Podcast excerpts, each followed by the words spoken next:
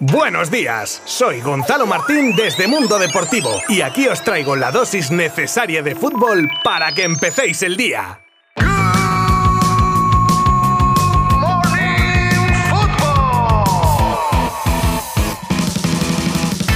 Muy buenas a todos, jueves 2 de junio de 2022. Bienvenidos a un nuevo e increíble episodio de Good Morning Football, donde podréis conocer como siempre lo más destacado del deporte rey. Hoy con repaso previo a los resultados de partidos que se jugaron ayer como los de la Copa de Campeones Conmebol UEFA, el primer partido de los playoffs por el ascenso a Primera División entre Tenerife y Las Palmas y partidos de Nations League y clasificatorios para el Mundial. Y tendremos como no las mejores noticias. Os contaremos cómo fue la cumbre La a Xavi de cara a los refuerzos para la próxima temporada, un invitado inesperado en la puja por Mané, al igual que rumores sobre un posible cambio de aires de Mohamed Salah. Y más cosas, terminando con sonidos de Luis Enrique y Busquets que hablaron ayer en la rueda de prensa previa al partido que disputa hoy la Roja contra la Portugal de Cristiano Ronaldo. No os vayáis que empezamos en nada. Os habla Gonzalo Martín desde Mundo Deportivo. Vamos para allá.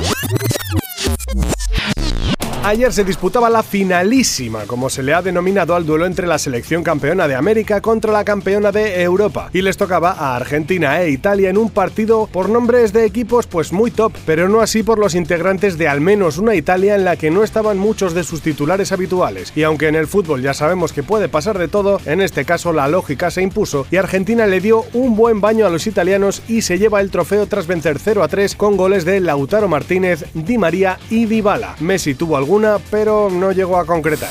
Primer asalto fratricida de los playoffs de ascenso a primera con el derby canario por excelencia entre Tenerife y Las Palmas. Vibrante encuentro que se decidió con un gol de José León, lo que conlleva que el Tenerife golpee primero con mucha influencia de la afición local que llevó en volandas a los suyos. Todos ahora pendientes de los próximos 90 minutos, esta vez en Gran Canaria, y con un Jonathan Viera que ya ha ido calentando el ambiente para dentro de un par de días. Otros resultados que se dieron ayer fueron el 2 a 1 de Polonia sobre Gales correspondiente a la Nations League y el Escocia 1, Ucrania 3 clasificatorio para Qatar y que con este resultado deja a los ucranianos como rivales de precisamente Gales en la final por la plaza mundialista.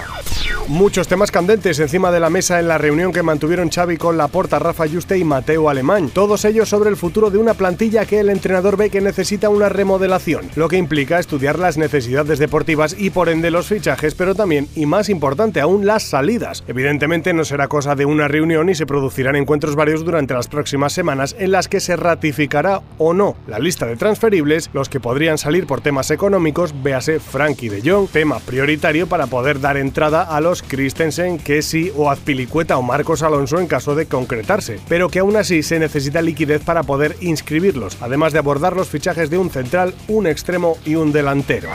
Como ya os contamos hace tiempo, aparte de la millonada ofrecida a Mbappé por su renovación, se le otorgan privilegios y toma de decisión en aspectos deportivos del equipo. Y su nueva etapa en París da comienzo con una lista negra de 14 personas que el delantero querría fuera del club, desde Pochettino hasta 13, hasta ahora compañeros de equipo, entre ellos cuatro españoles. De deberes, por si os interesa saber los nombres, os animo a buscar la noticia detallada en nuestra web. Poco se habla entre tanto crack, que suena para reforzar al Barça, del que ha sido su primer fichaje ya de cara a la próxima temporada. El centrocampista ex ya del Racing de Santander de 19 años, Pablo Torre, el cual ha hablado en una entrevista sobre su salida del club cántabro y de cómo también habló con el Madrid, al que rechazó, aunque su oferta económica era bastante superior porque su sueño era jugar y poder triunfar en el Barça. Algo que ya tuvo claro incluso antes de tener una conversación con Xavi donde el chico se sincera y nos cuenta que estaba cagado durante esa videollamada. No me extraña.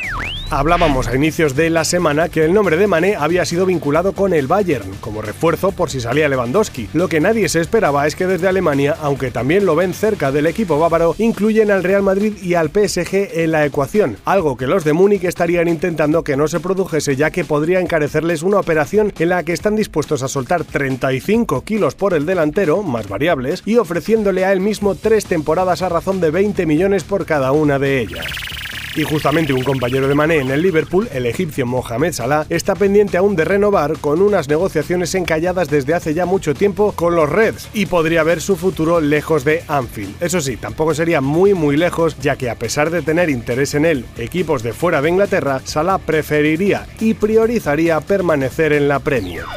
Hoy se da el pistoletazo de salida para la Roja y su participación en la Nations League, nada más y nada menos que contra Portugal. Y claro, pues ayer se dio la clásica rueda de prensa previa con el seleccionador nacional y Sergio Busquets compareciendo ante los medios. Vamos a escuchar a ambos, comenzando por Luis Enrique, que era preguntado sobre cómo afronta la selección, la Nations League, con el Mundial en el horizonte. Nos motiva, encantados de jugar estos cuatro partidos amistosos. El único objetivo que tenemos es el de, intentar eh, ganar esta competición. Tenemos todos en mente que representar a la selección en estos eh, partidos pues significa mucho porque se avecina una competición muy interesante y en cinco o seis meses vista hay un mundial. Y precisamente sobre el mundial le pedían su opinión sobre que se juegue al inicio de temporada en vez de a su finalización, sobre todo por tema físico y la llegada de los jugadores en un mejor estado de forma. Podría ser, de hecho yo mi experiencia en los tres mundiales que jugué llegaron a final de temporada y ya llegas con las baterías claramente eh, agotadas, pero el estímulo del mundial eh, supera cualquier cansancio, sea mental o físico. Además, cuando a Lucho le preguntaban por la lista de cara a Qatar, decía esto, atentos. Habrá sorpresas antes del Mundial, porque yo espero que haya sorpresas,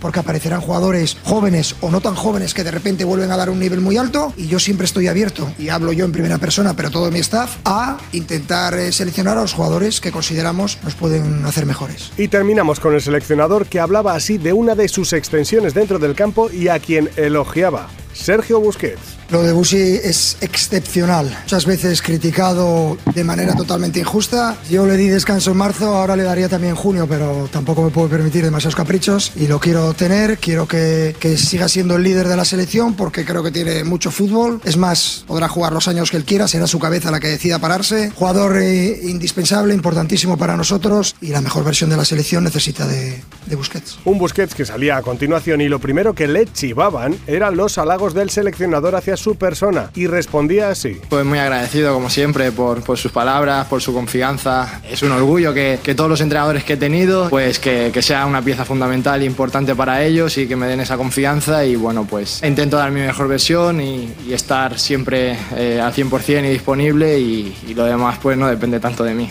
Por último, y para cerrar, le dejaban caer al centrocampista si veía cerca colgar las botas en la selección y en su equipo, y lo dejaba todo en manos del tiempo con un típico ya se verá, aunque con ganas de seguir, y centrado en la roja y en la próxima temporada con el Barça. Bueno, yo tengo contrato en mi club hasta una temporada más, digamos, y también en la selección tengo en mente el Mundial, ¿no? que es dentro de, de pocos meses. A partir de ahí veré, veré cómo, cómo acaba todo, cómo va todo y ya veremos, pero bueno, eh, ahora eso no es importante. Ahora es importante acabar, acabar bien la temporada, empezar bien la, la Nations League y luego pues disfrutar de, de, la siguiente temporada con lo que conlleva, como he dicho, de jugar un Mundial y estar en un club como el Barça pues luchando por todos los objetivos también.